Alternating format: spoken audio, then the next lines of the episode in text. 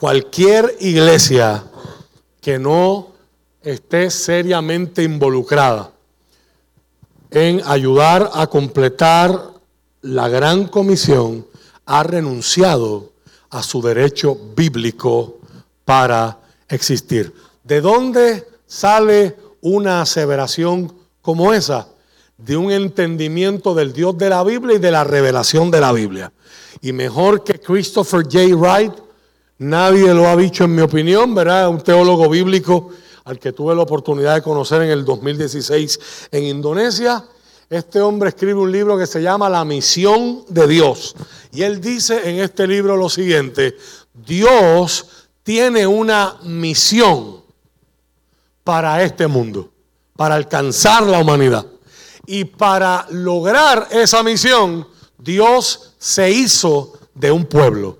Y ese pueblo se llama la iglesia. O sea, la misión no existe para la iglesia. Es al revés. La iglesia existe para predicar a Cristo y a Cristo crucificado. Por lo tanto, misiones no es un programa, no es un departamento de la iglesia. Si usted es un discípulo de Cristo, sonríale al que está a su lado de la mano y dígale, usted es un misionero. Usted está llamado a ayudar a completar esta maravillosa tarea. Como les dije, la mayoría de lo que yo sé en misiones es un tema del que he leído mucho, he tomado muchos cursos, pero hoy estoy a punto de pasarle este micrófono a la persona que más sabe de este tema en Puerto Rico y probablemente en los Estados Unidos también. Un hombre de aquí, de Ponce, que tenía un trabajo muy bueno, cobrando más de 16 mil y 20 mil dólares al mes, trayendo buques de petróleo y barcos de diferentes países. Conoce, apasionado por las misiones desde su iglesia, conoce a su esposa, que hoy tenemos el privilegio que esté con nosotros por primera vez. La conoce ella haciendo misiones, ella es de Brasil y la conoce ella participando en un, en un barco misionero que viaja por todo el mundo, la conoce. Y él está orando y el Señor lo empieza a inquietar por una región de la India. Y mire las cosas que no tienen explicación, que no sea que eso solamente lo hace Dios.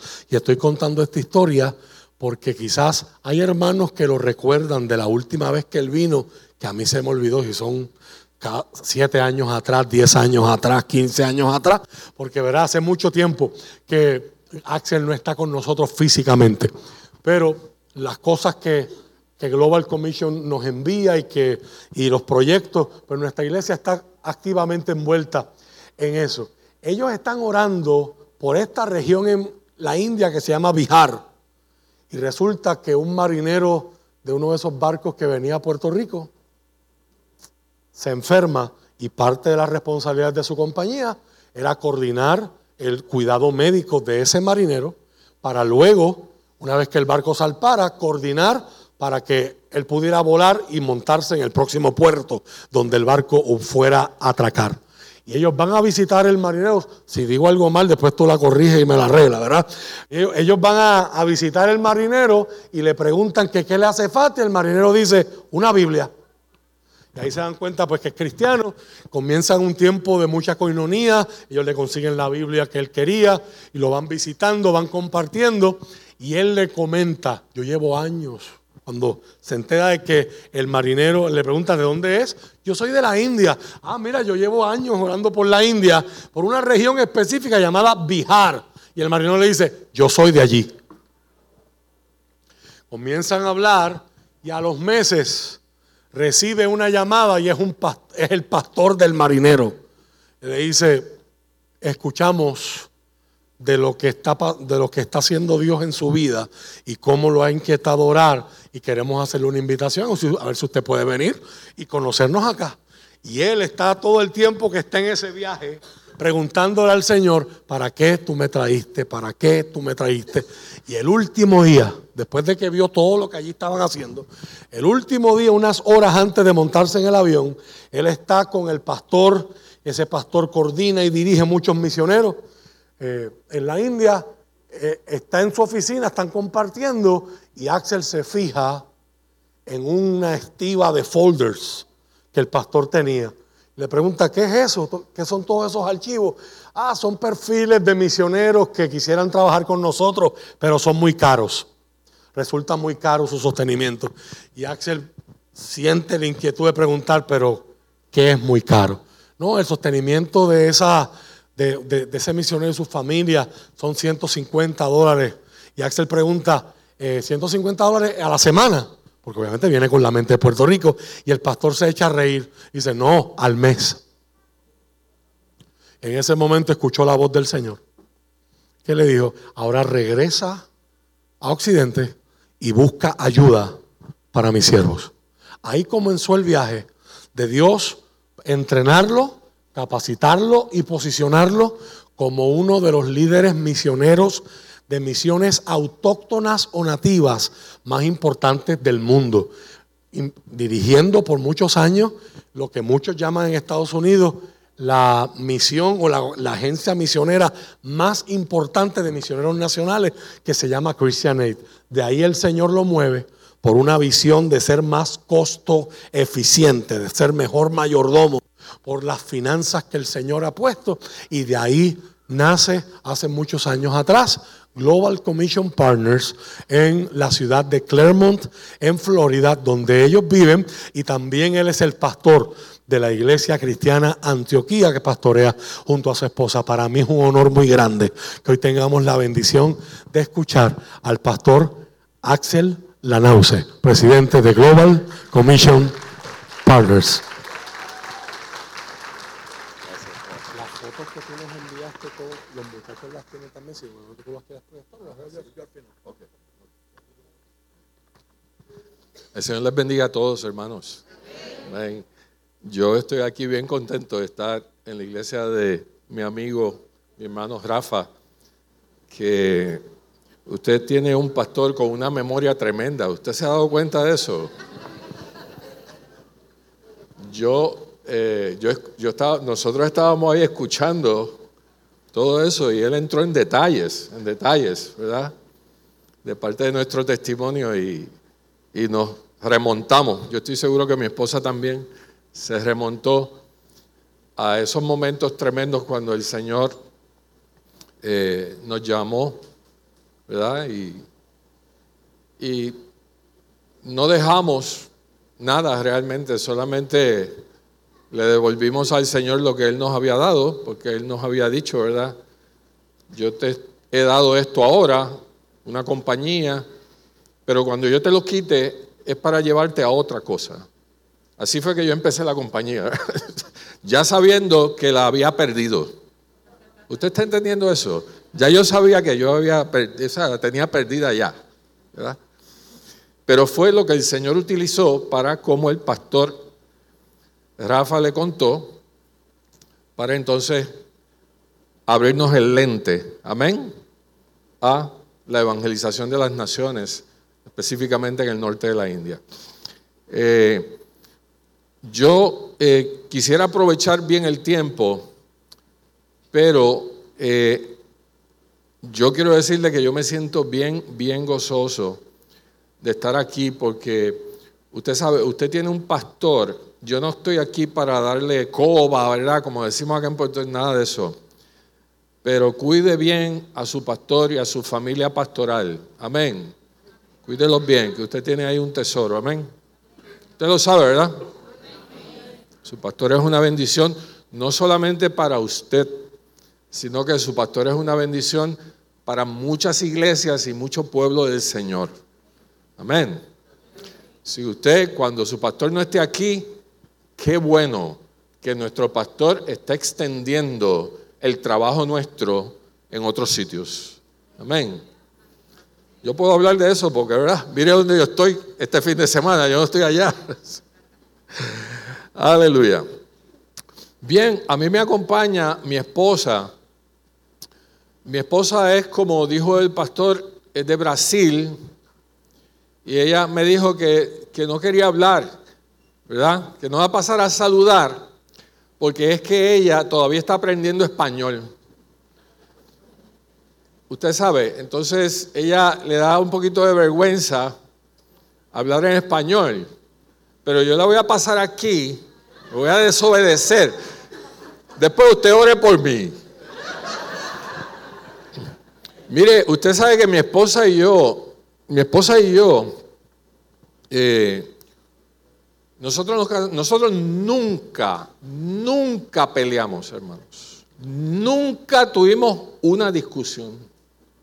Una. ¿Por qué usted me está mirando así? Como que usted no tiene fe, no ha creído. Tan malas están las cosas, hermanos.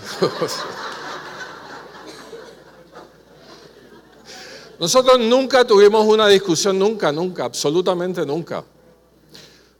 Le voy a explicar por qué. Porque cuando ella se enojaba conmigo, ella empezaba a hablarme en un portugués carioca de Río de Janeiro. Y eso es todo. Es como escuchar la televisión a las 3, a las 3 de la mañana. Eso era todo lo que yo escuchaba. Entonces, nosotros vivimos felices, hermano, porque yo no entendía nada.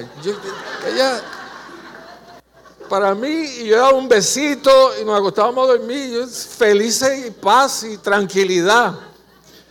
Dio la mala pata, hermano, que yo empecé a ir a Brasil y me empezaron a poner en los púlpitos a predicar en portugués. Y yo, con un montón de disparates allí, pero yo empecé a predicar con mis disparates, pero empecé a predicar. Y entonces yo empecé a, tener más fluidez en portugués. Y yo comencé a entender mejor.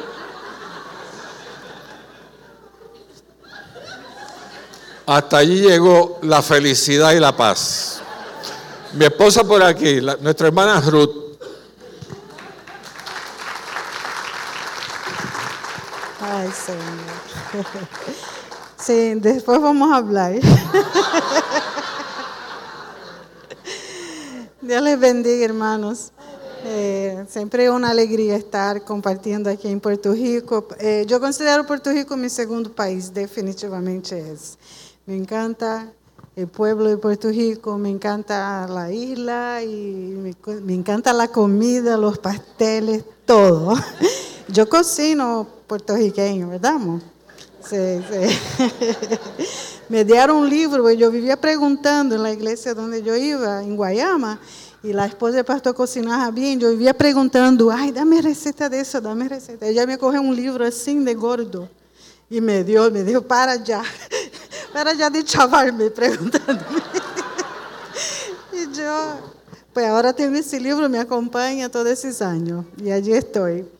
Pero é um prazer e eu quisiera, eh, em especial, agradecer a igreja por todo o apoio que ha dado a nossa organização. E realmente é uma bendição para nós eh, sentirnos apoiados. E, e agradeço em especial por vocês, por esse apoio que vocês dão ao pastor.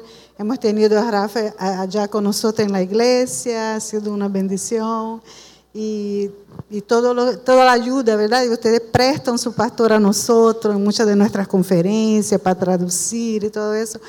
De corazón les agradecemos y le ha sido una bendición. Así que hoy esperamos poder compartir un poquito más de aquello que el Señor nos ha dado, ¿verdad? Y yo por eso paso la palabra aquí a, a mi esposo. Y una vez más, muchas gracias. Que Dios les bendiga.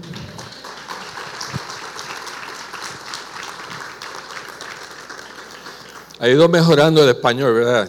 Ha ido mejorando. Eh, bien, hermanos, yo quiero aprovechar bien el tiempo y si usted va conmigo a Primera de Reyes, capítulo 8, yo solamente quiero comentar un pasaje aquí de la Escritura y luego vamos a hacer un viajecito por algunas regiones del mundo. Amén. Yo le traje unos visuales aquí, ¿verdad? Eh, Global Commission Partners nuestra organización, como usted debe saber, nosotros no enviamos misioneros de aquí para allá, para el otro lado del mundo. Nosotros vamos allá, identificamos los misioneros nacionales, autóctonos, Y una vez identificados y evaluados esos ministerios, entonces nosotros regresamos a Occidente y compartimos con las iglesias de Occidente lo que los ministerios de Oriente están haciendo para alcanzar las naciones o las etnias o los grupos étnicos aún no alcanzados. Todos los misioneros que trabajan en Global Commission Partners o que han sido sostenidos, están siendo sostenidos en Global Commission Partners, todos están trabajando en medio de grupos no alcanzados. Amén. Porque esa es la prioridad de la evangelización hoy. Llevarle el Evangelio a las naciones aún no alcanzadas.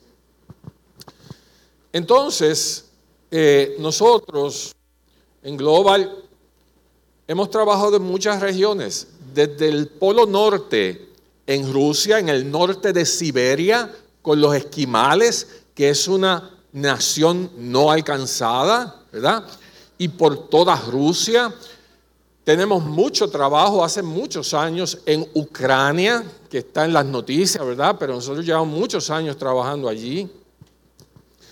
Estamos trabajando en Tayikistán, en Kazajstán. Yo le voy a dar todos los tanes primero. Tayikistán, Kazajstán, Uzbekistán, hemos trabajado en Kirguistán, estamos trabajando mucho en Pakistán, estamos trabajando en Bután, todos esos tanes, ¿usted sabes? Estamos trabajando, hemos trabajado en Sri Lanka, obviamente en el norte de la India, que es la región más oscura espiritualmente hablando del mundo, porque ahí está la mayor concentración de naciones no alcanzadas en el norte de la India, una franja pequeñita del norte de la India, ¿verdad? Que tiene 750 millones de habitantes, el norte nada más. Estamos trabajando en Burma o Birmania o Myanmar, como usted quiera llamarle. Hemos trabajado en Vietnam, en Laos, en Camboya. Eh, Estamos trabajando en Jordania, hemos trabajado en el Líbano, estamos trabajando en Irak, en Irán, que si usted me pregunta a mí, yo creo que es el país más peligroso del mundo, aunque todo el mundo cree que es China. Yo difiero un poquito según Ezequiel 38, pero no importa, estamos trabajando en China también, en el noroeste de China. Estamos trabajando eh, en Egipto, Hemos trabajado en Sudán del Norte, Sudán del Sur, Kenia, Chad, Nigeria, especialmente el norte de Nigeria, que es el lugar donde corre más sangre cristiana en el mundo hoy. Hemos trabajado, estamos trabajando en Benín, eh, en fin, Tanzania, Mozambique, todos esos países por ahí. En Palestina tenemos trabajo. Así que yo estoy seguro que se me olvidan países, pero es para que más o menos usted tenga una idea del espectro del trabajo nuestro, ¿verdad? Es por ahí, en esos barrios por allá, ¿ok? Usted dirá, pero ¿qué país en América Latina? En América Latina, hermanos, nosotros no trabajamos, le voy a decir por qué. No es que no haya necesidad en América Latina, ¿verdad? Usted tiene un Haití que es una gota de África, aquí en América Latina, Haití es una gota de África en América Latina y es el país más pobre del mundo occidental. Usted tiene a una Venezuela que le quitó el puesto a Bolivia como el país más pobre de Sudamérica. Usted tiene una Honduras que le quitó el puesto a Nicaragua como el país más pobre de Centroamérica. No es que no haya necesidad en, América Latina. Lo que pasa es que en cada país latinoamericano hay miles y miles de iglesias evangélicas. ¿Usted está entendiendo? Incluyendo Haití. Y el trabajo de Global es donde no hay presencia del Evangelio en medio de las naciones no alcanzadas. ¿Entendemos? Y hay mucha gente trabajando en Haití. Y hay mucha gente trabajando en Venezuela. Y hay mucha gente trabajando en Honduras y en Bolivia, ¿verdad? Y en Paraguay, en Uruguay. Hay mucha gente y hay institutos bíblicos, seminarios, librerías cristianas. Hay muchos recursos. Del otro lado del mundo, yo lo puedo llevar al norte de la India y nosotros montarnos en un jeep e ir kilómetro tras kilómetro tras kilómetros y pasar pueblos y aldeas y pueblos y aldeas y pueblos.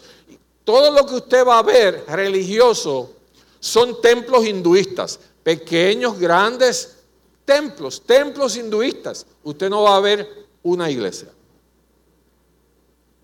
No. Y seguimos y seguimos y seguimos. Y podemos parar y preguntar, por Jesús. ¿verdad? Y como yo siempre he dicho, nos van a decir, Él no vive aquí. Pregúntate en la aldea de más al frente, pero aquí no tenemos a nadie con ese nombre. Porque no lo conocen, hermanos. Pero quieren conocerlo y Él se quiere dejar conocer. Amén. Entonces, como decía Oswald Smith, que estaba citando su pastor, es injusto, ¿verdad? Que uno escuche el Evangelio una y otra y otra vez cuando hay otros que no lo han escuchado una vez. Entonces, vamos ahí a Primera de Reyes, rapidito, capítulo 8. Y yo solamente le voy a comentar unos pocos versículos aquí de un hombre que se convirtió en el hombre más sabio de la historia de la humanidad. ¿Quién ha sido el hombre más sabio de la historia de la humanidad? Salomón, ¿verdad? Salomón. David quería construir un templo, ¿verdad? Porque David veía su casa y veía la casa del Señor que estaba en una tienda, en un tabernáculo, en una caseta, ¿verdad? Grande, pero una caseta. Y Natán, el profeta, le dijo a David, haz todo lo que esté en tu corazón. ¿Verdad? David quería construir casa del Señor. Y entonces allí estaban dos de las grandes figuras del pueblo de Israel, dos de las tres grandes figuras del pueblo de Israel. Allí estaba el rey y el profeta en una conversación.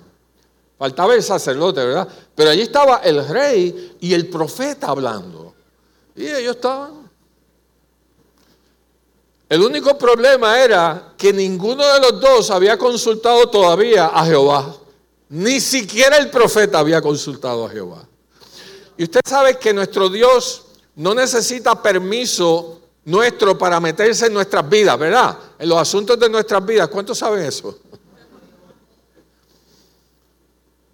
Y allí estaban aquellos dos hablando, ¿verdad? De construir y esto, aquello. Y y entonces el Señor a través le dice a, a David, ¿qué casa tú me vas a construir?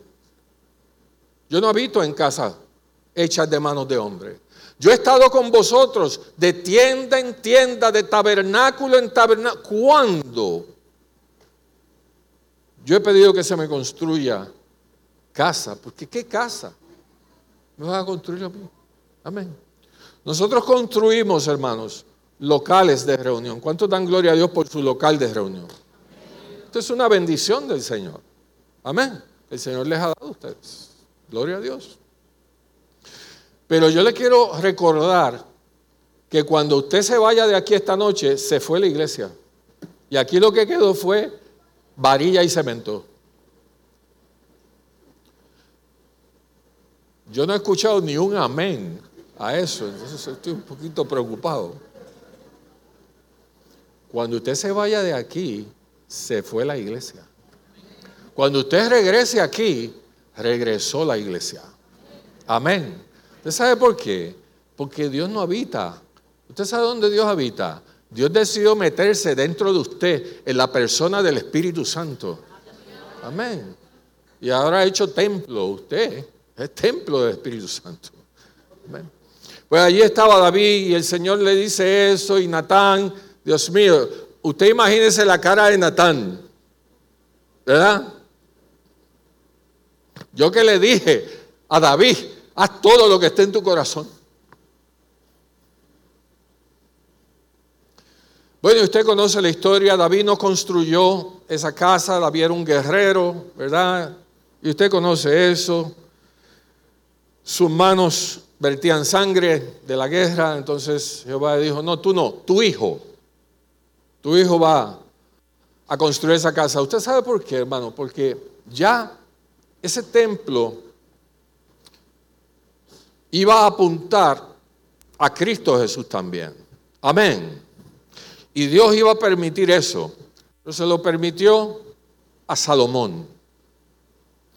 Salomón, hermano, hay que estudiar la vida de Salomón. ¿Usted sabe por qué? Porque Salomón ha sido el hombre más sabio de la historia de la humanidad. Entonces, lo que sale por la, por la boca de Salomón, hay que escucharlo, ¿usted no cree? Porque no viene de él, viene directamente del cielo, del Señor. Amén. Y lo que salía por la boca de Salomón era sabiduría de Dios. Porque él no pidió riqueza. ¿Usted se acuerda de eso? ¿Qué fue lo que Salomón pidió? Sabiduría y no, la pidió egoístamente, dame sabiduría para poder llevar y guiar este pueblo tuyo. Amén, el pueblo tuyo. Aleluya. Ok. Pues mire, nosotros vamos a leer aquí probablemente el momento más glorioso de la historia de Israel. Probablemente. Israel gozaba en este momento de paz. Mire la, situación de Israel. Israel. Israel gozaba en este momento de paz. Dios le había dado paz al pueblo. El pueblo tenía al hombre más sabio de la historia de la humanidad como rey. ¿Qué usted cree de esas dos cosas? Está bueno, ¿verdad? Y el gran templo salomónico había acabado de ser construido.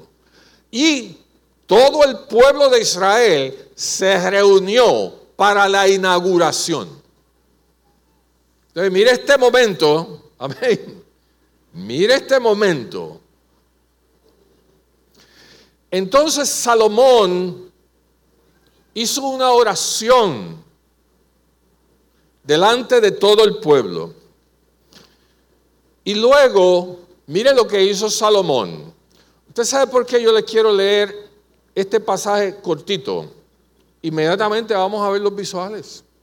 Yo le quiero dejar este pasaje. Porque Salomón, el hombre más sabio de la historia de la humanidad, él nos va a revelar aquí en este pasaje cuál era el propósito de Dios con su pueblo. Israel. Amén. Y eso tiene que hablarnos a nosotros profundamente. Salomón conocía claramente cuál era el propósito de Dios con Israel. ¿Para qué Dios levantó ese pueblo especial, ese pueblo escogido? ¿Para qué? Amén. Porque no era para que ellos se sintieran, somos los más especiales, somos los únicos, somos los estos, somos los aquellos. No, no, había un propósito, un propósito. El mismo propósito que Dios todavía tiene contigo y conmigo. Entonces vamos a escuchar a Salomón. Vaya conmigo a Primera de Reyes 8:54.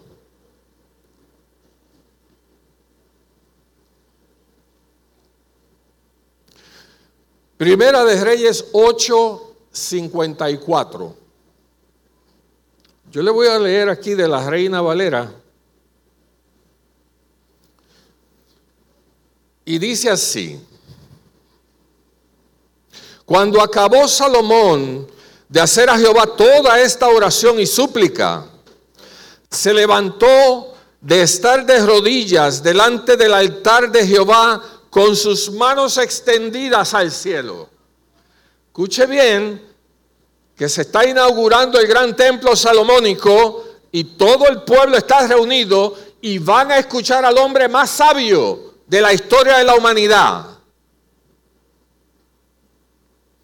Y puesto en pie, bendijo a toda la congregación de Israel, diciendo en voz alta, bendito sea Jehová, que ha dado paz a su pueblo Israel, conforme a todo lo que él había dicho.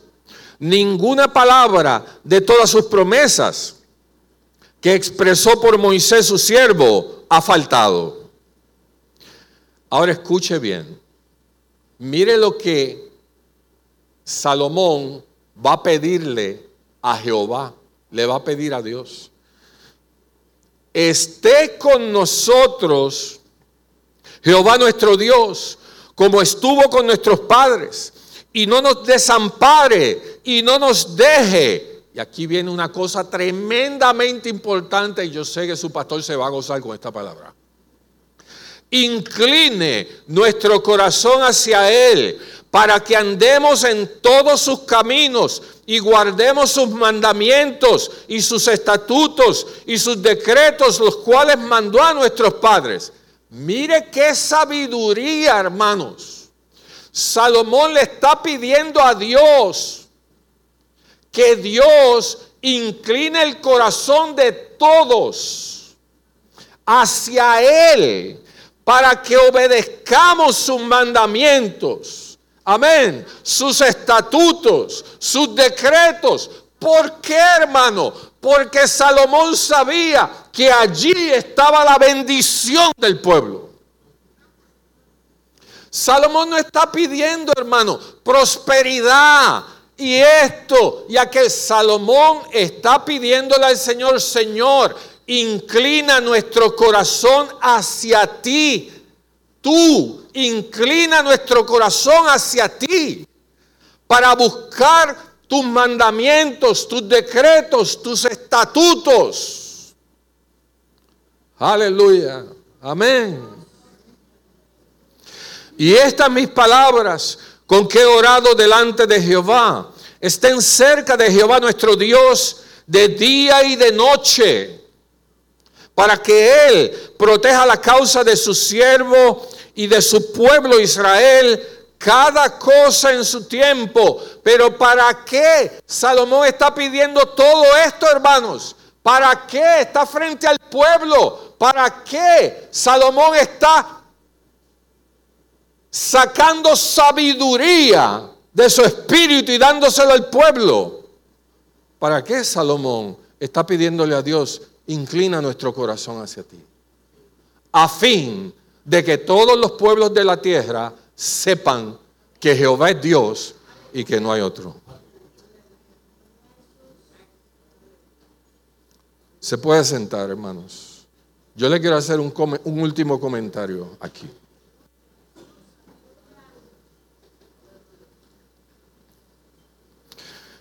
A fin de que todos los pueblos de la tierra sepan que Jehová es Dios y que no hay otro. Mire, muy probablemente no todo el mundo en Israel estuvo de acuerdo con eso. Yo me imagino los sacerdotes escuchando a Salomón, gracias papi, decir eso. Yo me imagino los sacerdotes, aún profetas que hubiera en el pueblo, escuchando a Salomón decir, bendíganos Dios, que incline nuestro corazón hacia Él, que proteja la causa de su siervo y de su pueblo, que haga todo esto por nosotros, a fin de que todos los pueblos sepan que Jehová es Dios y que no hay otro. Usted sabe por qué nosotros sabemos que probablemente no todo el pueblo le agradaba esa palabra, porque Israel padecía de un problemita que se llamaba etnocentrismo. Israel estaba centrado en su propia raza, amén, en su propia etnia. Porque ellos, si había alguien que tenía claro que eran el pueblo escogido de Dios, eran los israelitas, amén. Ellos eran el pueblo escogido, distinto y diferente, como dice la canción. De hecho, ¿usted sabe para qué el libro de Jonás está escrito? El libro, la historia de Jonás, todos aquí la conocemos. ¿Qué fue lo que pasó con el profeta? ¿Cuál fue el llamado? Vete a dónde?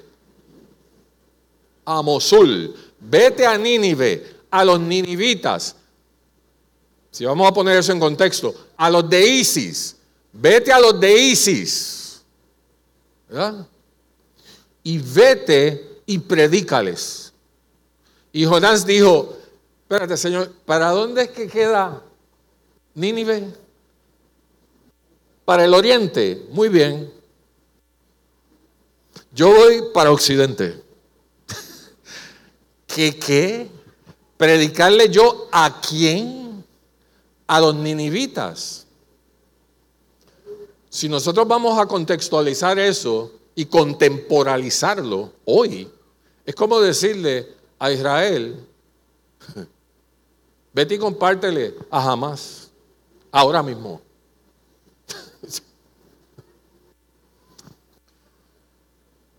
¿Usted sabe para qué ese libro está escrito allí?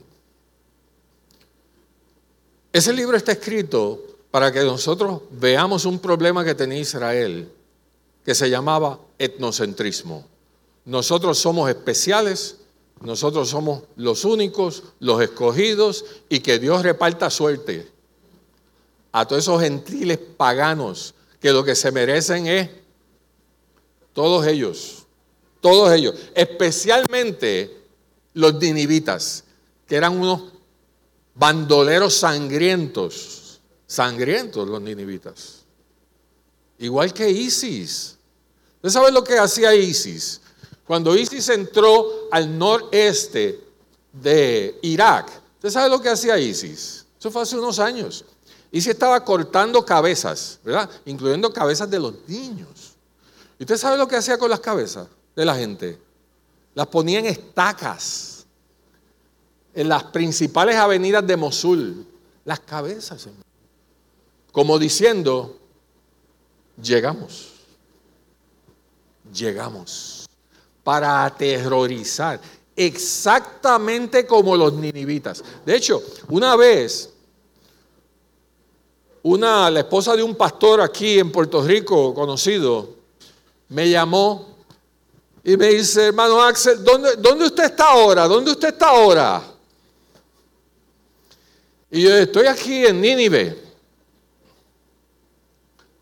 Y yo estaba en Nínive, en el noreste de Irak, Mosul, la segunda ciudad de Irak se llama Nínive. Todo eso ahí todavía el día de hoy se llama Nínive. Es el nombre. Pues yo le dije, estoy aquí en Nínive. ¿Sabe lo que ella me dijo? Ay, Nínive, ay, si usted se encuentra a Jonás por ahí, salúdemelo de mi parte, porque ella creía que yo estaba bromeando. Salúdeme de mi parte a Jonás si usted encuentra por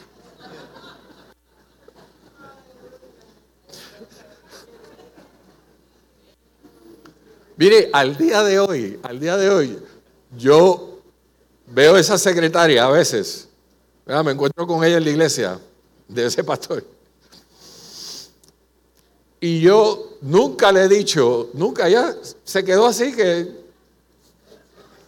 yo le he dejado así.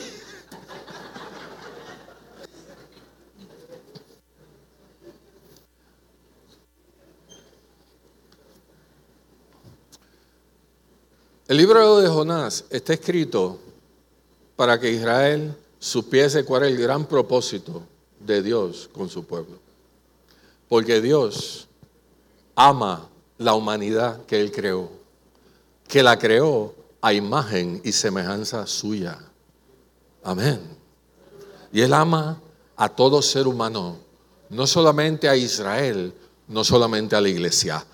Él ama al ser humano, al que está tirado en una cuneta como el príncipe y al rey, no importa, los ama, ama al ser humano.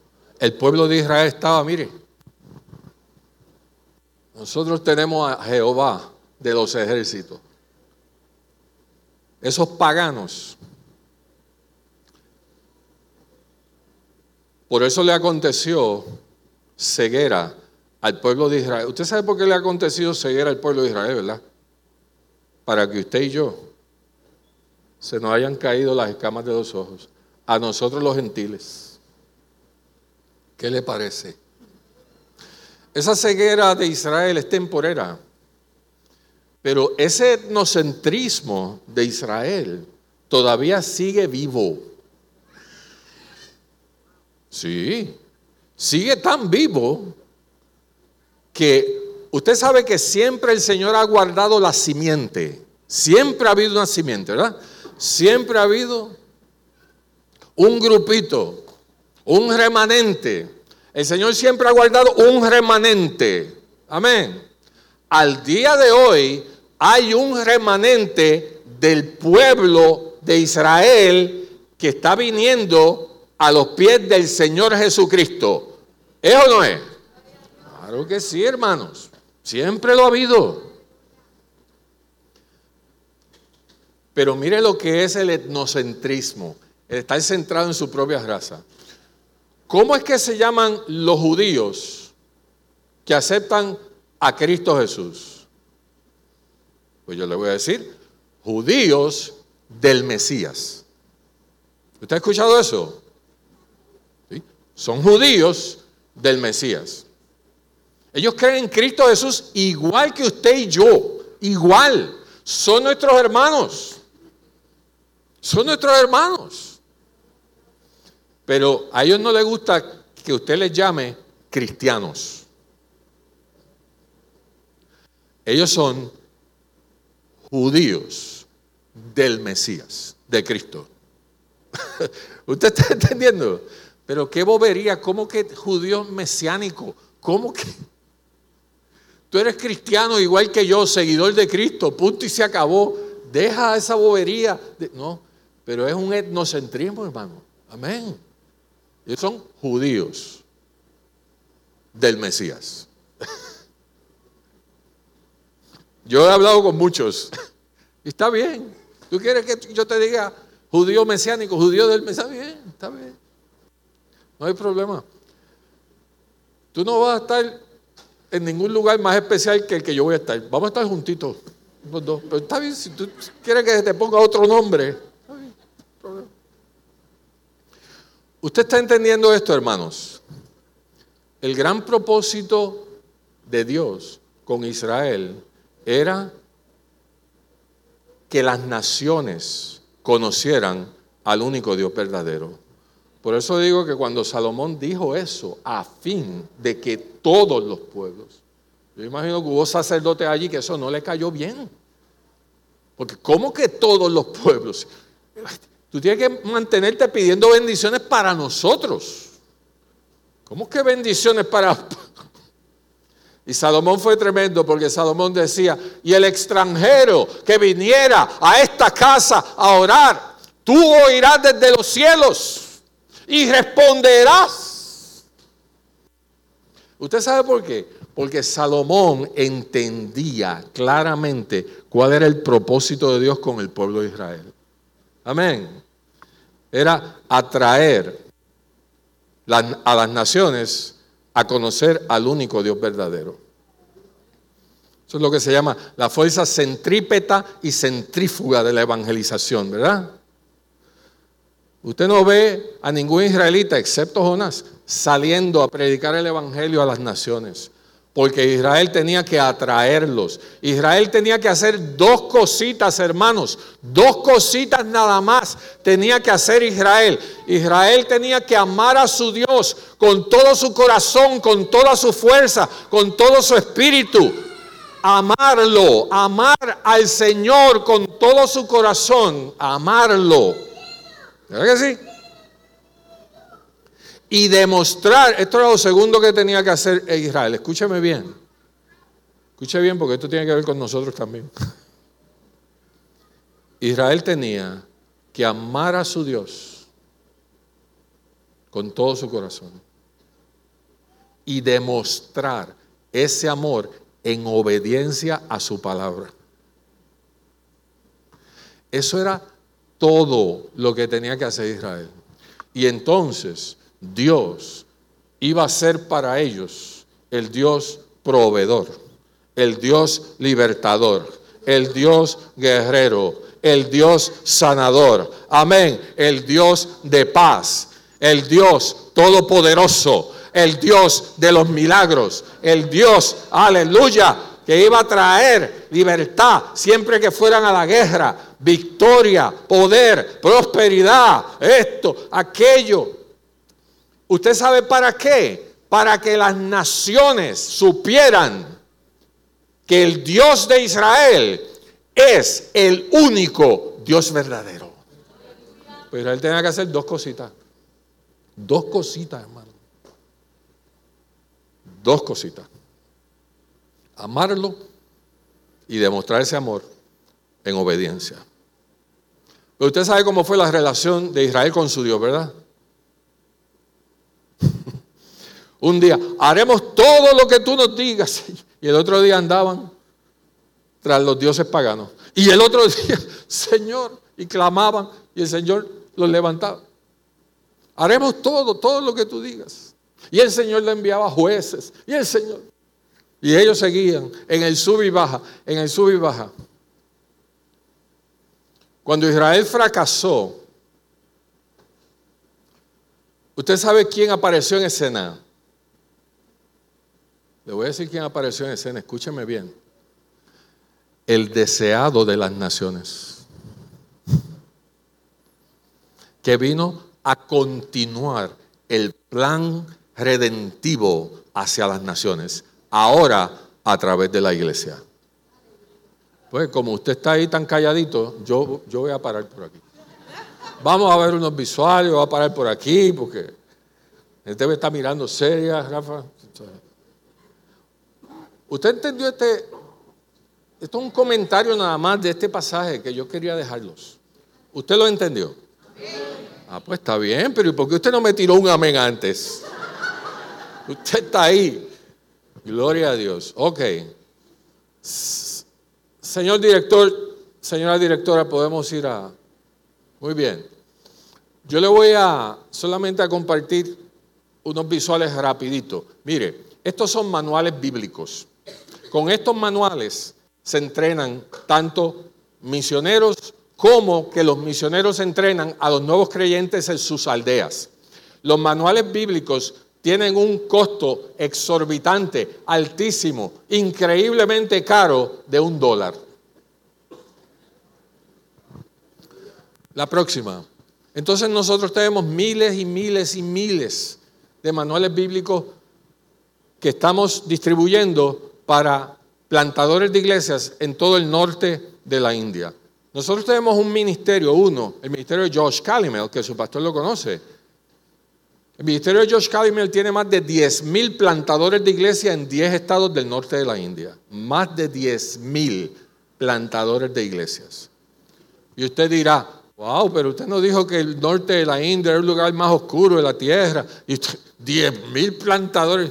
Sí, lo que pasa es que usted tal vez se le olvidó el número, el otro número que yo le di. Que el norte de la India tiene cuánto? 750 millones de habitantes. Si usted coge todos los países de Centroamérica juntos, todos los países de Centroamérica juntos, vamos a comenzar por abajo, Panamá, Costa Rica, Nicaragua, Honduras, Guatemala, El Salvador y Belice, exceptuando México, que oficialmente debería considerarse América del Norte. Usted coge todos esos países ahí, ¿usted sabe cuánto hay ahí? Como 50 millones de habitantes. El norte de la India, el norte, tiene 750 millones. ¿Usted está entendiendo? El norte. Entonces, 10 mil obreros, sí, sí, wow. Pero hay 750 millones de habitantes. Ok, la próxima. Bicicletas. Usted manténgase aquí. Bicicletas. Si usted le pone una bicicleta a un plantador de iglesia como estos que están aquí, ese plantador de iglesia nos planta una iglesia por año de más o menos 50 miembros, sin bicicleta. Pero con una bicicleta, usted le está poniendo el medio de transporte que él necesita para llegar a una segunda aldea durante la semana.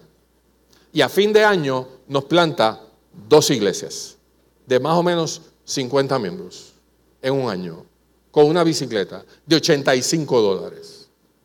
La heavy duty, las buenas, 85 dólares.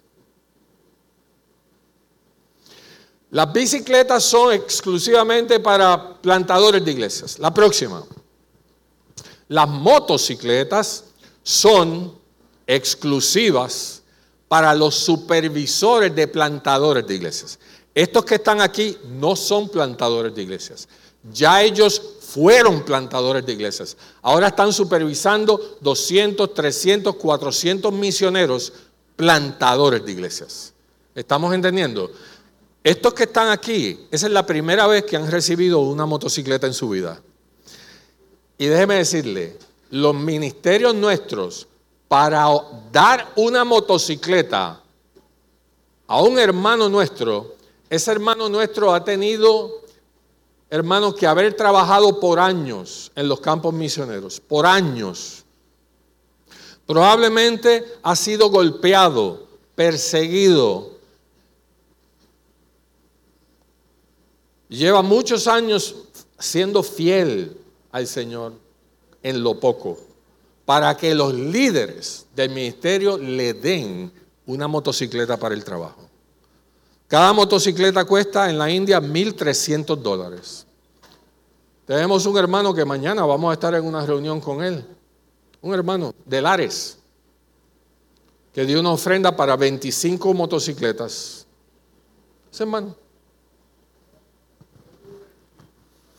Y en Global Commission hemos distribuido decenas, centenas de motocicletas. Solamente la iglesia nuestra, la iglesia de Antioquía en Clermont, nuestra iglesia, este año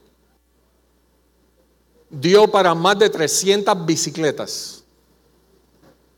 Y también para un buen grupo de motocicletas. La próxima. La próxima supervisores de plantadores de iglesia. La próxima. Las clínicas médicas. Las clínicas médicas, hermanos, en muchas partes del noreste de la India, nosotros las utilizamos para plantar iglesias. Déjeme explicarle algo que es importante. Global Commission Partners no es una organización humanitaria. Global Commission Partners es una organización evangelística misionera. Amén. El trabajo humanitario nuestro es un medio para un fin. El fin nuestro se llama como Cristo. Todo el trabajo humanitario que usted puede ver de Global Commission Partners es un medio para llevar a Cristo. Y tal vez para usted eso no es muy importante, pero yo le puedo decir que hay muchas organizaciones que empezaron evangelísticas. Empezaron a hacer trabajo humanitario y terminaron siendo organizaciones humanitarias. Y el Evangelio se diluyó.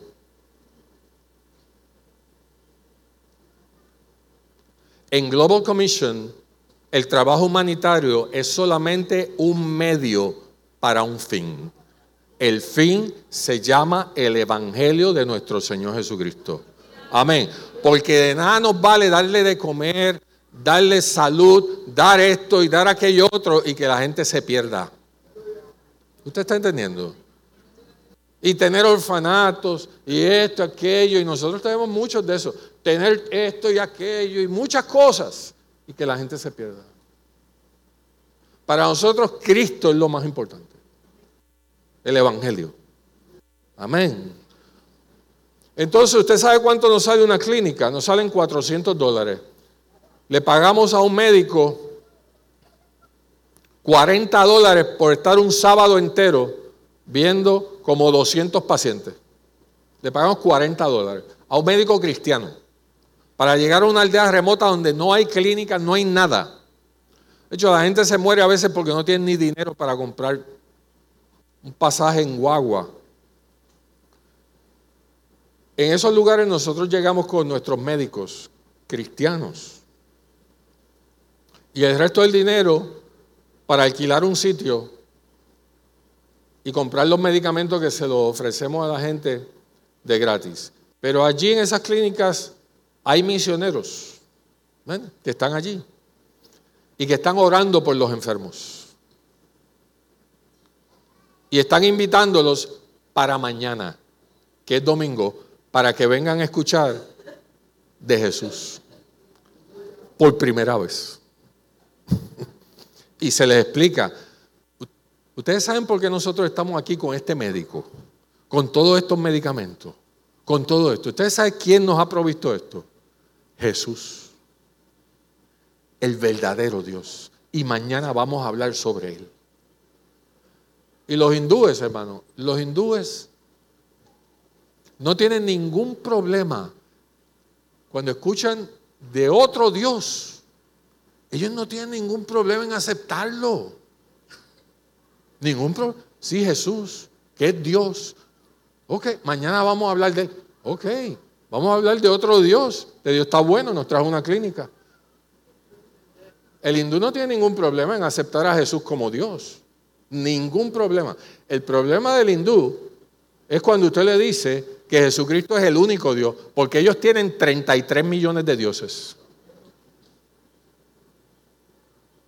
Entonces Jesús, hay que añadirlo, mañana lo añadimos. Eso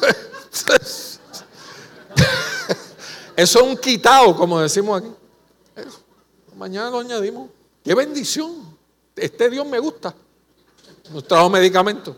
Este Dios está bueno. Pero mañana, usted sabe que mañana van a escuchar. Mañana van a escuchar la historia de la redención de Dios. La cruz y la resurrección. El plan de Dios para ellos. Y se le va a decir, Jesucristo es el único Dios verdadero. La próxima. Clínicas, clínicas, la próxima. Médicos cristianos, usted ve, todos esos médicos son diferentes. Y este es el producto de las clínicas médicas, mire, plantación de iglesia. Amén. Esa iglesia fue plantada como producto de esos trabajos. La próxima. Nosotros hemos reconstruido muchísimas casas de nuestros hermanos misioneros. Esa es una familia plantadora de iglesias. Mire cómo está su casita. Sus casitas de miles de ellos se le están cayendo encima. ¿Usted está entendiendo? Y nosotros en Global le damos una... ¿Usted sabe con cuánto nosotros podemos restaurar? Vamos a la próxima. Podemos restaurar su casa y ponerla así. Último modelo. La próxima. Mire para allá, empañetada y todo. ¿Usted sabe con cuánto podemos restaurar una casa completa para una familia misionera? Con tres mil pesos, cuatro mil pesos. Los que saben de construcción aquí, con 3 mil pesos hoy, ¿quién sabe de construcción aquí? Levanten la mano sin miedo. ¿Quién sabe construcción? Con 3 mil pesos que tú haces aquí hoy en Puerto Rico, ni un baño. Nosotros estamos pidiendo cotizaciones para un baño. Estás pidiendo cotizaciones. una compañía entregada. Está por 20 mil. Está por 20 mil. Aleluya. ¿Usted sabe por qué? Le voy a explicar por qué. Su pastor sabe esto. Porque aquí hacemos poco con mucho. Al otro lado del mundo hacemos mucho con poco. La próxima. Estamos en Kazajstán. Este fue uno de los últimos centros de entrenamiento misionero que nosotros construimos este año. En Kazajstán Kazajstán es un país bien grande de la antigua Unión Soviética. Este centro de entrenamiento es bien importante, hermano, bien importante porque está en la ciudad de Aktau, en el mar Caspio. No se preocupe por eso. Usted créame que...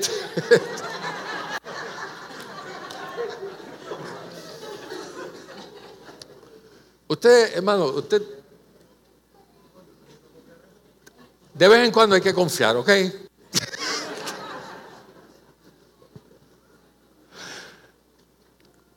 El mar Caspio, Kazajstán, mar Caspio, Rusia, Azerbaiyán, ¿verdad?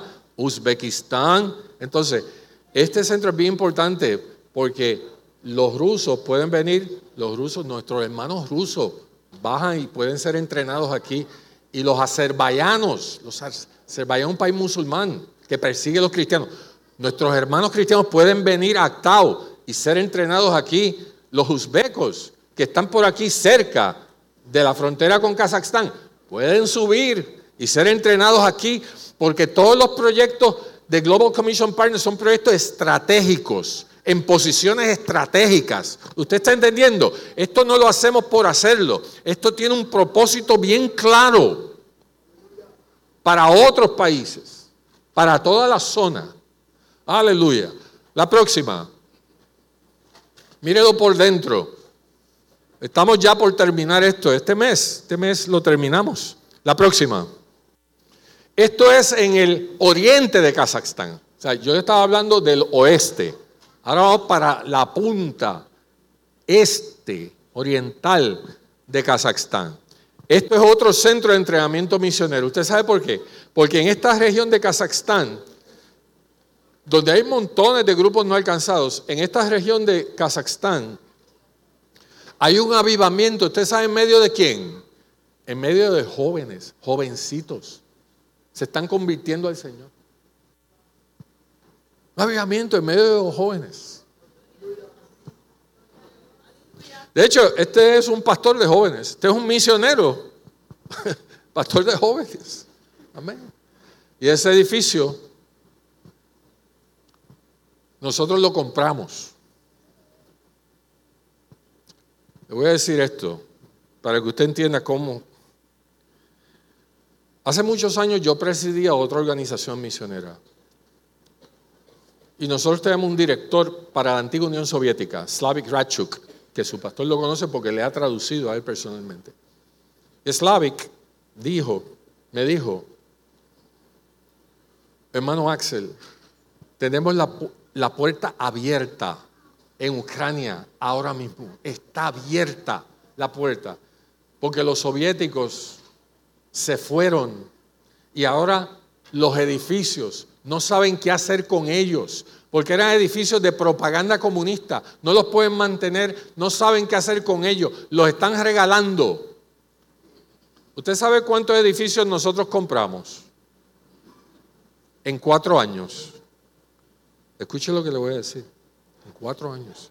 Compramos más de 100 edificios. Cada uno de ellos nos costaba 10 mil dólares, 12 mil dólares, 15 mil. Compramos un edificio, hermano, que era casi del tamaño de, de ancho, casi del Capitolio, de ancho. ¿Usted sabe cuánto nos costó ese? Se nos costó bien caro, bien caro. Nos costó 25 mil dólares. Esos edificios hoy, cada uno de ellos vale más de un millón de dólares. Cada uno de ellos. Mire qué bendición.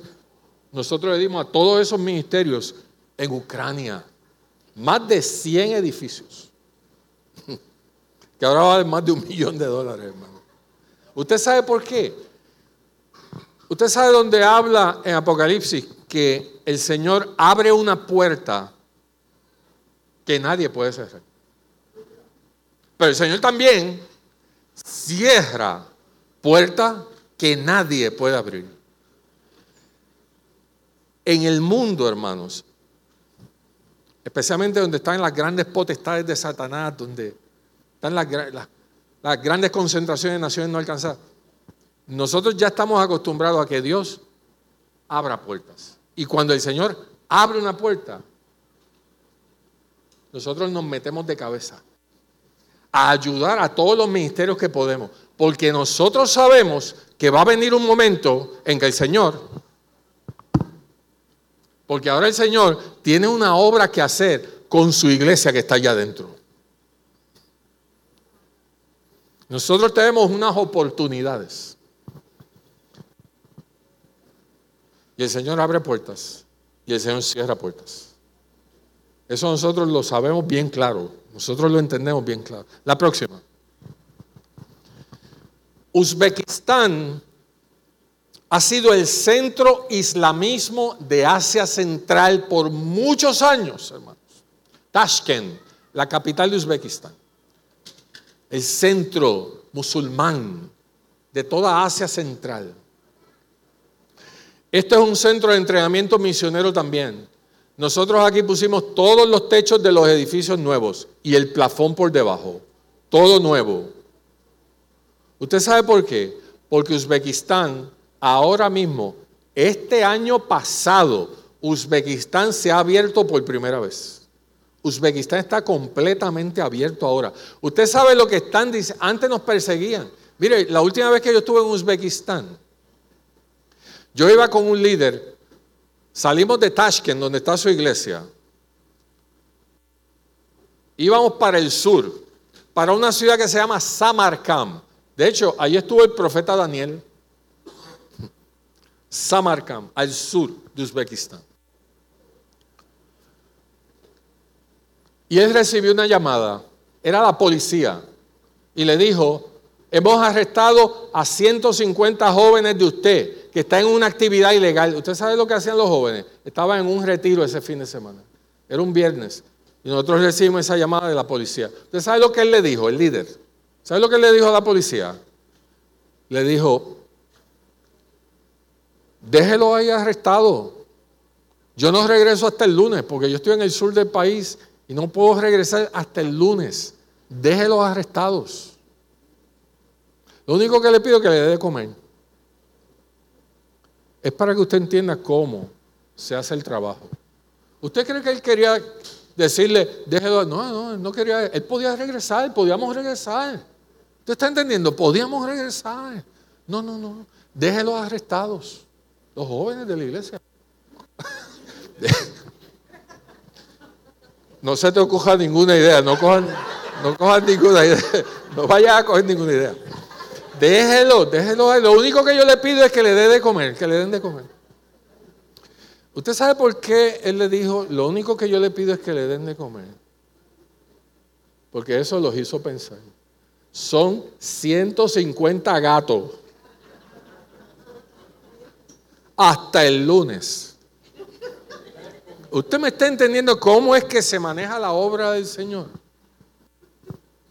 Mire, como a los 15 minutos nos llamó el jefe de la policía otra vez, lo llamó al celular. ¿Usted sabe lo que le dijo? Mire, nosotros vamos a liberarlos, pero cuando usted regrese, usted tiene que venir aquí, porque tenemos que explicarle que estas son actividades ilegales y que si y el tipo hablando, hablando, hablando, y usted sabe lo que el líder me hizo a mí. Me hizo así, mire. No sé cómo ese hombre aprendió eso. Me hizo así. Give me five. Así me dijo. Give me five. Qué chocada.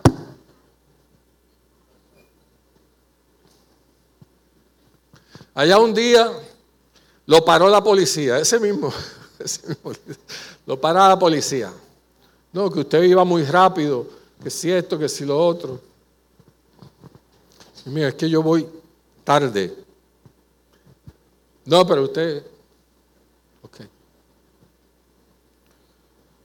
Antes de que usted me dé la multa, antes de que usted, yo quiero orar por ustedes. Ahí cogió a los dos policías por la mano. Eso me lo contó Slavi, que estaba con él. Los cogió por la mano. Eso en Uzbekistán. Y le dijo, yo quiero orar al Dios Altísimo por ustedes. Y los musulmanes, los policías, ellos. Y él empezó, él empezó. Padre Santo, te pido por estos dos seres que esto, que aquello, que si para aquí, que si para allá, que te pido por su familia. Mira sus trabajos, Señor. Mira todo lo que ellos tienen que hacer. Mira la dificultad de sus trabajos. Yo te pido que tú los guardes, que tú los protejas. Yo te pido esto, yo te pido aquello. Señor, esto, aquello. Una oración interminable, hermano, orando, orando, orando, orando. Y orando, orando. Y orando, orando, orando, orando. Y él seguí, siguió y siguió. Escuche lo que le voy a decir. Cuando él terminó esa oración, él, se estaba quedando sin gasolina. Y Slavi le había dicho, estamos casi sin gasolina. Y yo no traje, yo no tengo cash. Yo solamente tengo tarjeta de crédito. cuando terminó la oración, los policías le dieron una ofrenda que son musulmanes, ¿entiendes? Hay un hombre santo orando por ellos. Y los policías, no, no, no, no, está bien, está bien, está bien, está bien. Querían salir de él también. y le dieron una ofrenda, hermano. Y Israel me contó, con eso echamos gasolina, Axel. Pudimos llegar sin problema. eso es Uzbekistán. La próxima. Mire, este es un edificio que acabamos de comprar. Esta semana estamos firmando papeles con... Este es un complejo de edificios en una ciudad que se llama Jigsa, en Uzbekistán también. ¿Ustedes saben cuánto nos salió este complejo de edificios? Nos, nos los vendían en 100 mil dólares. La iglesia tenía 30 mil dólares ahorrados. Es la única iglesia que hay en esta ciudad, en una ciudad de 200 mil habitantes. La única iglesia un grupo de hermanos. Y ellos por año habían ahorrado, ahorrado, ahorrado, tenían 30 mil dólares. El que se lo iba a vender se convirtió al Señor. Entonces le bajó el precio a 75 mil dólares. Y entonces esto funciona así, hermano. Slavik, Ratchuk, ucraniano, el director nuestro para, para todos estos países, me llama, hermano Axel, tenemos un complejo de edificios completo en Uzbekistán que nos lo están vendiendo y necesitamos 45 mil dólares. Porque ellos tenían 30, con 45 son 75. Entonces yo cojo el teléfono y llamo a un pastor amigo mío acá en Puerto Rico. Mira, tenemos un edificio, pero esto hay que comprarlo esta semana. esta semana. Reunión con la Junta, esto, ¿qué? Esta semana llenamos los papeles. Amén. Ese complejo de edificios, hermanos, va a ser un centro de entrenamiento misionero, no solamente para una ciudad donde hay solamente una iglesia, sino que toda la región, hermano, se va a afectar por todo el trabajo que se va a hacer aquí misionero. Amén por 45 mil dólares. Está bueno, ¿verdad? Mi hermano que sabe de construcción. Después yo voy a contar a su pastor un poquito más de esto. Esto lo hizo un, misionero coreano y lo perdió porque se lo quitó el gobierno. La próxima. Este es un centro de rescate de niñas del tráfico sexual en Burma o Myanmar. Esto nos salió en 75 mil dólares. La iglesia Emanuel, usted debe conocerla, está por aquí, ¿verdad? vecina suya, pastor es bien amigo de los pastores allí. La iglesia Emanuel nos dio para comprar el terreno y después nos dio otra ayuda. La próxima. Esta es la pareja misionera y el edificio terminado. La próxima. Estas son las niñas que nosotros rescatamos. En Burma o Myanmar hay una guerra civil. Una guerra civil. Y los soldados, los soldados, van a todas estas aldeas y se llevan las niñas, las niñas de 10 a 15 años por ahí, se las llevan. Las violan y después las, las alquilan a otros. Así. Los padres, los padres en estas aldeas, hermanos, nos regalan sus hijas. Nos regalan. A nosotros nos sale cada niña en 200 pesos. ¿Usted sabe cuáles son los 200? Los 200 pesos son para pagar el ticket de avión, para sacarlas de esas regiones. La misionera está allí con ellas. Un par de misioneras las enviamos y los padres vienen con sus hijas a entregárnoslas. ¿Usted sabe por qué? Porque si no nos las dan, los soldados las van a violar. Usted no entiende mucho de eso porque nosotros vivimos acá en otra realidad. La próxima. Este es un grupito de nuestras niñas rescatadas del tráfico sexual. Algunas de ellas han llegado en cinta, porque las cogemos tarde. No tarde, ¿verdad? El Señor nunca llega tarde. Ese es, el primer grupito. Ya nosotros tenemos aquí 25 niñas en este centro. La próxima. Y allí nosotros la cuidamos, le damos tres comidas saludables al día, servicios médico-dentales. Sobre todo, la próxima, educación cristiana. Les enseñamos costura, todo eso.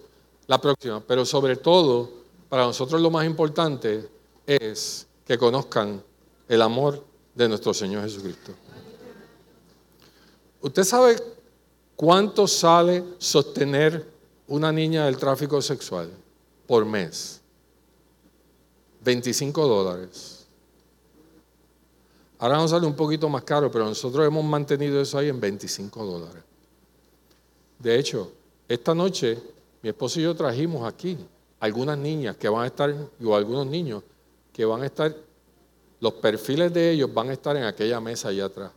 Por si usted quiere ayudar a un niño o una niña rescatada o rescatado. La próxima.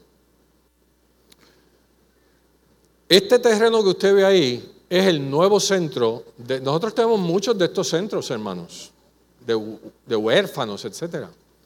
Este es nuestro nuevo centro de rescate de niños en el trabajo forzoso. Porque en Burma tenemos dos problemas. A las niñas las violan y a los niños los ponen a trabajar desde chiquito en trabajo forzoso. Y ellos no saben lo que es una escuela. ¿Te está entendiendo? Ellos no tienen eso en su realidad. La próxima. Vamos rapidito. En Bangladesh acabamos de terminar un edificio bastante grande de dos plantas. La próxima. La planta de arriba va a ser un orfanato para 400 niños rescatados también. 400, eh, perdón, 40 niños rescatados. Y la parte de abajo va a ser un centro de entrenamiento misionero para triplicar la cantidad de misioneros saliendo en las selvas del sureste de Bangladesh. En el sureste de Bangladesh, Bangladesh es un país pequeñito, hermano, pequeño, al lado de la India, es un país pequeño tiene 170 millones de habitantes. O sea, 3.5 millones de habitantes, hermano, ¿qué es lo que nosotros somos? Eso sería como un barrio. Un barrio. Un país musulmán también.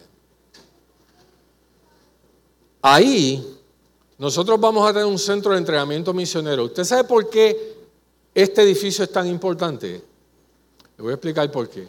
Porque en el sureste de Bangladesh, de este país, este país está en, esa región está en conflicto de grupos rebeldes. Y ningún extranjero, ni yo puedo entrar ahí, ninguno de nosotros podemos entrar al sureste de Bangladesh en esta región. Porque esa es una región en conflicto de grupos rebeldes y el gobierno no permite a ningún extranjero entrar ahí. Lo que pasa es que esa región, toda esa región está llena de grupos étnicos no alcanzados. ¿Usted sabe quiénes son los únicos que están haciendo el trabajo ahí? ¿Quién usted cree? Los misioneros nacionales. Yo no puedo entrar ahí, ni usted tampoco, porque el gobierno no permite que entremos ahí. ¿Quién va a alcanzar todas esas tribus, todas esas etnias que hay? ¿Quién? Y yo quisiera tener tiempo para enseñarle a usted decenas de fotos de bautismo, de plantación de iglesia, de todo el trabajo que se está haciendo precisamente en una región donde tú y yo no podemos entrar. Pero Dios tiene un ejército metido allá adentro. Amén. De misioneros que conocen los idiomas, conocen la cultura, no necesitan de visas. Yo necesito una visa. Ellos no necesitan visas. No los van a deportar para ningún lado. A nosotros nos deportan. ¿A ellos a dónde los van a deportar? ¿A dónde? Si son ciudadanos de su propio país. La próxima. Toda de metal. Ventanas y puertas, todo en toda de metal. Mi hermano que sabe de construcción se está gozando. La próxima. Y estamos haciendo dos edificios más al frente del edificio, que es la cocina, el comedor y el almacén de leña. La próxima. Este es el centro de entrenamiento misionero, la parte de abajo del edificio. Lavamanos, fregaderos, colchones. Y nosotros tenemos listo ya este mes nuestro orfanato en la parte de arriba, cuatro cuartos con diez camitas cada uno para 40 niños. Listos, con sus mosquiteros, con todo. Amén. Para 40 huérfanos y huérfanas. La próxima. Ahí está el edificio, está el otro edificio. Amén.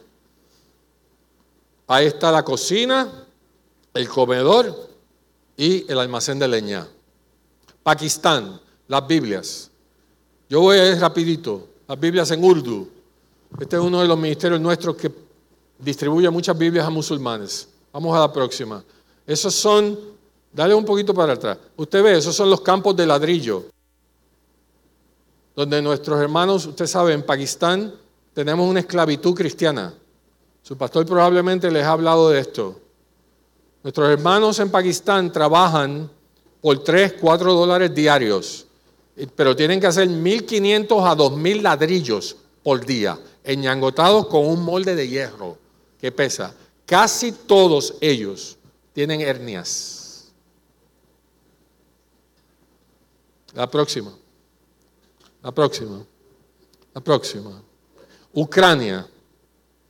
Ucrania está pasando por un avivamiento sobre un avivamiento. Ucrania lleva en un avivamiento 30 años.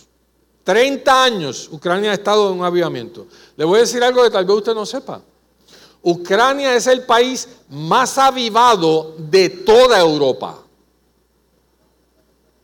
Europa occidental y Europa oriental, de toda Europa. Ucrania es el mayor país enviador de misioneros porque los ucranianos hablan ruso, Ucrania es el mayor país enviador de misioneros a todo el bloque antisoviético, a todo el, bloque soviético, el antiguo bloque soviético, Ucrania. Lleva 30 años en un avivamiento. ¿Usted sabe lo que ha hecho la guerra? Crear un avivamiento sobre un avivamiento. ¿Usted sabe quién se está convirtiendo así en Ucrania? Sí, los niños y los ancianos.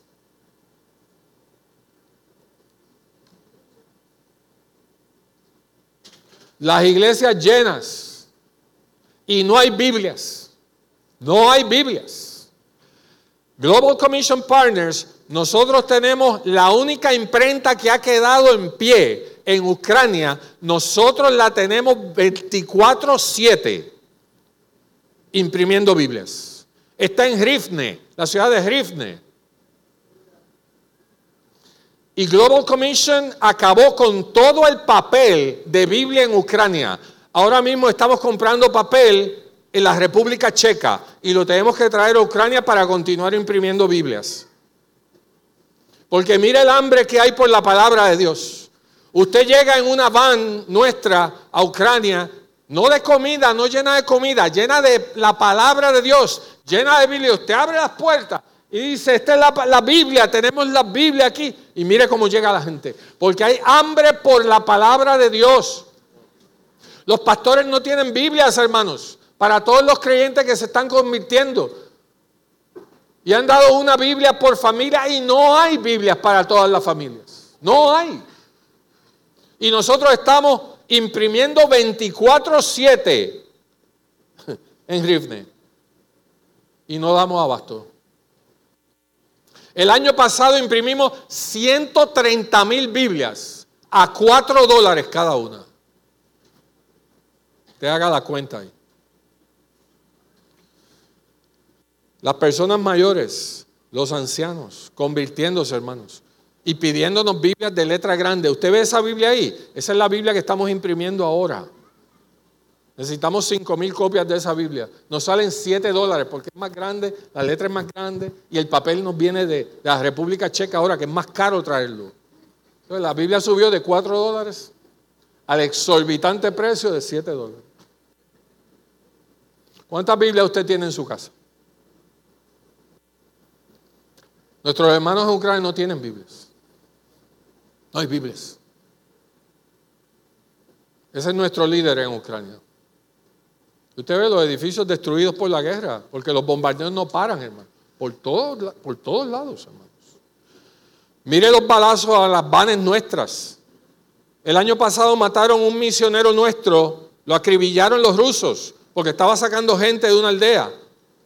Lo acribillaron, rociaron la van nuestra y lo mataron. Dejó a su esposa y ocho hijos. Un misionero nuestro. Este, este muchacho estaba repartiendo Biblias, un misionero nuestro allí, la próxima.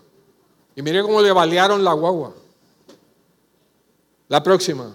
Esa es la sangre de él. Que estaba guiando la guagua, la van. La próxima. La próxima.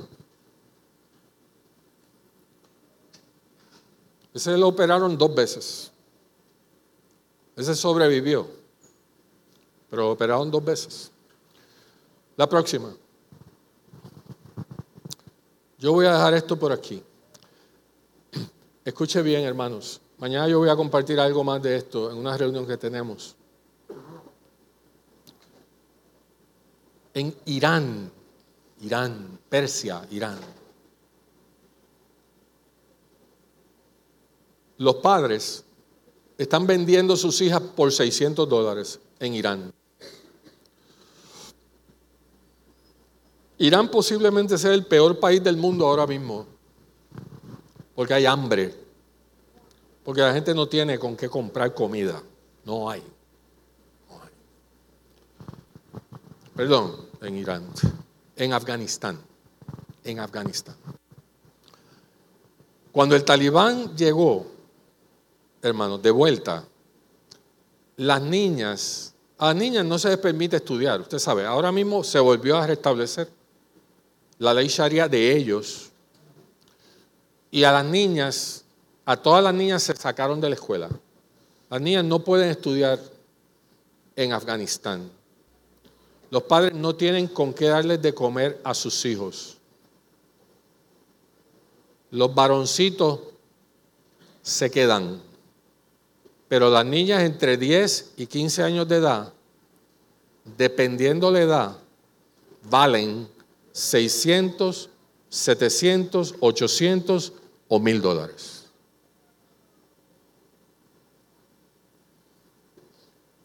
Y se han vendido muchas niñas a musulmanes viejos que tienen dinero y van y las compran. Y usted tiene que ver eso. Las arrastran porque ellas no se quieren ir llorando y la arrastran. Piense en el dolor de esa mamá y de ese papá que tiene que vender su hija por 600 dólares. Usted no tiene que hacer eso, hermano. ¿Usted sabe por qué usted no tiene que hacer eso? Porque usted y yo, por gracia y misericordia de Dios y soberanía de Dios, a usted le ha tocado vivir en este lado del mundo. ¿Verdad que sí? ¿Cuántos dan gloria al Señor por eso? Pero el Señor también dice que al que mucho se le da, Usted sabe el resto, ¿verdad? Mucho se le demandará. Nosotros vivimos en otra realidad de este lado del mundo. Usted no vive las realidades que nosotros vemos del otro lado del mundo. Usted no las vive. Del otro lado del mundo, hermanos, usted tiene hermanos y hermanas que están dejando la vida por llevarle el Evangelio a las naciones no alcanzadas. Nuestro Señor Jesucristo en su gran profecía dijo, y será predicado este Evangelio del reino en todo el mundo para testimonio a todas las etnias, los grupos étnicos, las naciones. Entonces, ¿qué? Vendrá el fin. La iglesia debe estar trabajando en llevarle el Evangelio a las naciones no alcanzadas. Digo, si es que nosotros cogemos esa profecía del Señor en serio, ¿verdad? Y si la entendemos. Nosotros deberíamos estar trabajando en llevarle el Evangelio a las naciones aún no alcanzadas, como dijo su pastor. Al otro lado del mundo hay miles y miles y miles de misioneros nacionales que no tienen 50 dólares al mes para alimentar a sus familias. Pero están allí plantando el Evangelio, usted sabe. Entonces, yo siempre ando, yo siempre ando con misioneros que necesitan urgentemente de un sostenimiento de 50 dólares mensuales. 50 dólares mensuales no es el sostenimiento total de esta familia. Ellos necesitan usualmente como 100, 125 dólares por mes. O sea, 50 dólares no es el sostenimiento total. Pero en Global Commission nosotros todavía al día de hoy estamos pidiendo 50 dólares. ¿Usted sabe por qué? Por dos razones. Para no ser gravosos para usted, porque creemos que mucha gente es más difícil dar 100. Pero 50 dólares mucha gente puede. Esa es una razón. Y la otra razón es porque 50 dólares, hermanos, ¿usted sabe cómo ayudan a este misionero? 50 dólares representa la comida del mes de una familia misionera. La comida. No todo el sostenimiento, pero la comida del mes, que es lo más importante para el misionero. Que su esposa y sus hijos tengan comida para el mes. Entonces, yo le voy a pedir a mi esposa que vaya por ahí atrás. Y yo traje como 10 o 15 misioneros. Yo tengo conmigo, de diferentes países. La mayor parte de ellos del norte de la India. Y ojalá que si el Señor le ha bendecido a usted, hermano, hermana, ojalá que usted pueda bendecir a un plantador de iglesia. Porque ¿cuántas almas tú te has ganado este año? Para Cristo. Tal vez con 50 dólares mensuales tú puedes tener un obrero ganando almas para el Señor. De cada seis meses, nosotros te vamos a enviar un reporte, un reporte de todo el trabajo que tu misionero está haciendo, las almas que se ganó, los que bautizó, todo eso. Te lo vamos a enviar de cada seis meses. Este año pasado, Rafa, este número tú no lo conoces porque lo voy a dar mañana en la reunión. Este año pasado, los misioneros que sostenemos trajeron a los pies del Señor sobre 34 mil almas. ¿Usted me escuchó? Esos misioneros que sostenemos son hermanos como usted, que los sostienen con 50 dólares. Y ellos están haciendo el trabajo. ¿Cuántos aman aquí la segunda venida del Señor? Usted ama la segunda venida del Señor de corazón. Usted ama la segunda venida del Señor. Porque hermano, tenemos más de casi 3 billones de personas al otro lado del mundo que no han escuchado de la primera. Y nosotros amamos la segunda. Pero hay casi 3 billones que no han escuchado de la primera. Estos que están aquí están avanzándole a usted y a mí la segunda venida del Señor. Porque el Señor bien claro lo dijo, y será predicado este Evangelio del Reino en todo el mundo para testimonio a todas las naciones, entonces vendrá el fin. Este es el más costo efectivo ejército misionero que Dios tiene en el mundo hoy. Los misioneros nacionales, trabajando en medio de los grupos y las naciones no alcanzadas. Mire a ver si esto es importante. Amén. Y usted puede participar. De hecho, la iglesia yo sé que participa. Pero ojalá, porque su pastor me dijo que hay mucha gente que han llegado nueva a la iglesia. Pues mire, esto es para usted. Amén. Si el Señor le ha bendecido, bendiga. Si usted gusta de patrocinar un niño, un huérfano, lo puede hacer con 25 dólares. Pero escuche bien lo que le voy a decir. No se vaya por los 25 dólares porque es más barato. Porque le voy a decir un secreto. Escuche bien lo que le voy a decir. Alguien me preguntó una vez, ¿qué es más importante, hermano Axel?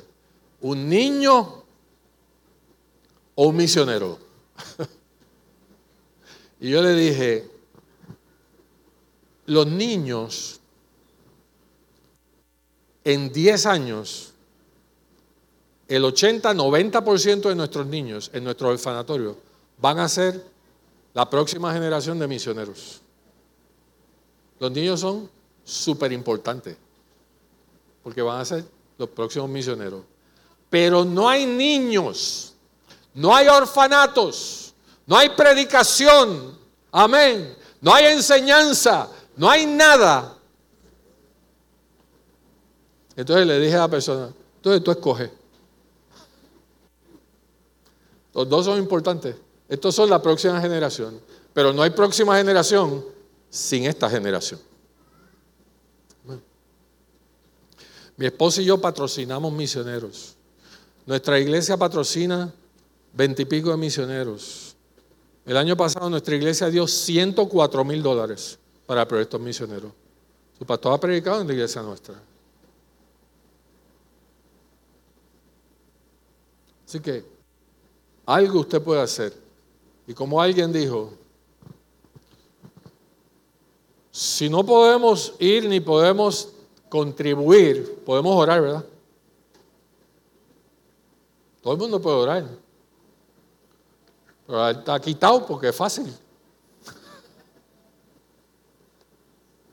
Si el Señor te ha bendecido, esta es una buena noche para que tú lleves el Evangelio a las naciones no alcanzadas a través del sostenimiento de un misionero. Nosotros allá atrás vamos a estar y te vamos a explicar bien fácil cómo hacer. Amén. Bien fácil, bien fácil. Así que Dios me los bendiga mucho. Un placer estar aquí en la iglesia de mi gran amigo Rafa. Dios les bendiga, hermanos.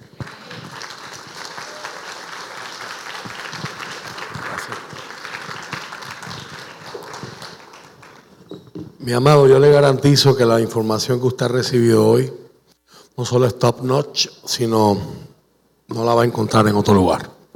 Así que seamos agradecidos del Señor. Yo les invito, mis amados, a utilizar su creatividad.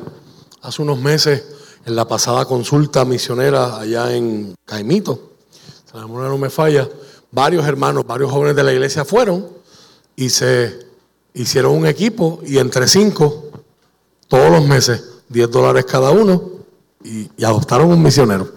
Y, todos y me, copian en el chat y todos los, todos los meses, los primeros días, ellos están haciendo. ¿Cómo usted puede unirse? Mis amados, para usted que llegó recientemente a la iglesia, si usted escribe en el sobre, en los sobres que están allá para el momento de la ofrenda, usted escribe misiones, esa, eso que usted aporta, la iglesia no lo va a tocar y todos, ahí está nuestro hermano Axel, está nuestra hermana Ruchi, ¿verdad? Que ellos pueden dar fe de eso. Todos los días 4 de cada mes sale un cheque a nombre de la Iglesia de Nuevo Justo dirigido a Global Commission Partners. Y nosotros, desde que comenzamos a abrazar esta visión, hace muchos años atrás, no creíamos en ponerle nombre y apellido, sino se lo damos a ellos, a lo que ellos llaman el motor. Y mes tras mes las, necesidades pueden ser apremiantes, como usted acaba de escuchar. A veces hay que comprar un edificio. Yo quiero darle las gracias a José y a. Si tienen las fotos por ahí, ¿verdad? Y las pueden ir poniendo antes de cerrar y orar. Yo quiero repetir la oración de Salomón hoy. Esa es una, clínica, una de las clínicas que él habló. Esa clínica, por ahí están las fotos que dice Gracias Iglesia Renuevo Justo. La Iglesia Renuevo Justo patrocinó una de esas clínicas en la India. Esas fotos me las envió Axel a finales del mes de diciembre. Creo que son de Pakistán, ¿verdad? Comida en Pakistán.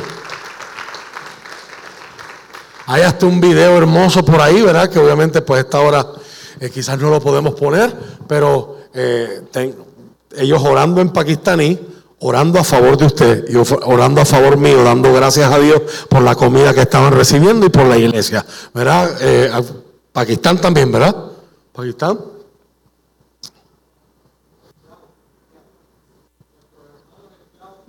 Los esclavos que él acaba de mencionar que los fuerzan a hacer ladrillos, ¿verdad? Nosotros, con su aportación y la mía, ¿verdad? Mensualmente podemos ayudar y contribuir a compra, ropa. O sea, nos escribía Axel que el regalo que muchos de los niños reciben es una muda de ropa para el próximo año, para el próximo año entrante. ¿verdad? Usted tiene. Eh, esa es la clínica en el norte de la India entre otras cosas, ¿verdad?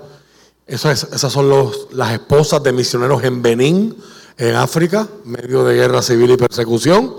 Los misioneros se quedaron y las mujeres y los hijos están refugiados porque hay una persecución grandísima. Y gracias a la iglesia hay compra y hay, y hay materiales para sostener a esas mujeres y esos niños en ese refugio secreto. Damos gracias a Dios por ese privilegio, hermano. Eso es un privilegio que nosotros no lo merecemos. Eso es por gracia del Señor. ¿Verdad? Yo quiero, yo quiero reclutar, yo quiero invitarle hoy a que usted ore. Usualmente en un culto como este, puedes ponerlas todas, puedes seguir pasando. Usualmente en un culto como este, al final vamos a levantar una ofrenda y se apela a la emoción de la gente. Pero la enseñanza, la, experiencia nos ha enseñado que la emoción es poco duradera. Por eso hay restaurantes que usted pregunta hoy en Puerto Rico, ¿dónde estaba Cabravo en Barranquita? Antes había un chorro de locos que esperaban ocho horas para comer allí. ¿Alguien quiere testificar? De los que hacían las giras para Vaca Brava. Ah, no, ahora nadie come en Vaca Armada. ¿Verdad? Pues los puertorriqueños somos por fiebre. ¿Y dónde está Vaca Brava ahora? Pues se acabó la fiebre. ¿Entiendes? So, yo no quiero hoy que usted se mueva por fiebre y usted diga hoy, Dios me tocó 15 misioneros, yo nada más voy a. Después cuando llegue la factura de Luma y cuando llegue, y espérate, yo dije que eran 15 misioneros. Yo, yo quiero hoy hacer la oración de Salomón y pedir a Dios que Dios incline todos nuestros corazones. La razón por la que yo estaba en Nueva York cuando Axel me envió estas fotos y estos videos. Y yo le dije a Axel, le escribí así por, por chiripa, como uno dice, porque uno sabe la, mayoría de las veces que Axel viene al año, ya toda su agenda está llena. Diferentes iglesias que nunca lo han escuchado y que quieren abrazar esta visión. So yo dije, me imagino que cuando vas para Puerto Rico la actividad de la reunión de Navidad, de Navidad en enero, ya estás todo lleno. Y me dice, no, tengo viernes. bueno, si, si se puede y tú puedes estar en renuevo justo, sería una bendición. Y de ahí es que nace, de ahí es que nace este culto de prioridades. Yo quiero empezar este año por lo que se supone que sea lo más importante. Así que yo les comparto mi corazón. Yo les quiero invitar a orar. Yo les quiero invitar a dialogar. Usted tiene ahí una biblioteca que todavía no se va a ir acérquese y él no le molestan las preguntas. Usualmente en un culto como este tenemos, reservamos un espacio para preguntas y respuestas, pero el tiempo ha avanzado y no queremos ser gravosos. Pero él está allí, su esposa está allí. Acérquense, piden información, pueden juntarse y entre muchos la carga es menos. Amén. ¿Qué demuestra nuestra iglesia? Que yo le, ese es el video de ellos orando por nosotros. ¿verdad? El, audio ahora mismo, ¿verdad? Pues no se escucha. Pero eh, ¿Qué le digo yo a muchas iglesias cuando voy a dar este tipo de conferencias? Y si usted tiene curiosidad, muchas de esas fotos que él mencionó yo las tengo porque ellos me las han, ¿verdad? En confianza dado para que yo las presente en las conferencias cuando voy a hablar de misiones. No hay que ser una iglesia grande ni poderosa económicamente para tener un impacto en las misiones. Lo que hay es que tener un corazón inclinado. Este martes el Señor sabía todas las cosas porque este martes aprendimos en la escuela bíblica lo que estuvieron, el significado de la famosa frase, mi yugo es fácil y ligera mi carga. La, llevar un yugo es someterse en obediencia. El yugo de Jesús es más fácil que el de la ley, pero sigue siendo un yugo. Y hay que llevarlo. Hay que llevarlo en obediencia.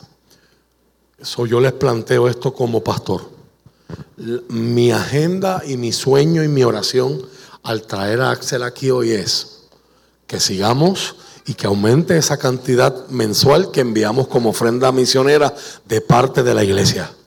Que aumenten personas que digan, yo quiero sostener un niño en mi carácter personal o voy a hacer un mini equipo. cinco personas a cinco dólares mensuales ya tienen un niño en un orfanato. Pero yo quiero también que oremos y pensemos para que como iglesia nos podamos hacer una meta de este año. Y sea que nos vayamos por las bicicletas, sea que nos vayamos por edificios, sea que nos vayamos por compra, lo que, sea que nos vayamos por manuales misioneros que cuestan un dólar, pero que nos, nos vayamos, nos hagamos una meta y como iglesia podamos hacer un proyecto misionero y al final del año poder decir, aquí está, se logró. Nos tardó seis meses, tardamos ocho meses, tardamos un año, tardamos ocho y medio, pero Global, aquí está. Aquí estamos enviando X número de cosas para la gloria de su nombre. ¿Alguien dice amén? Por lo tanto, hoy yo no quiero emoción, hoy yo pido que usted incline su rostro conmigo.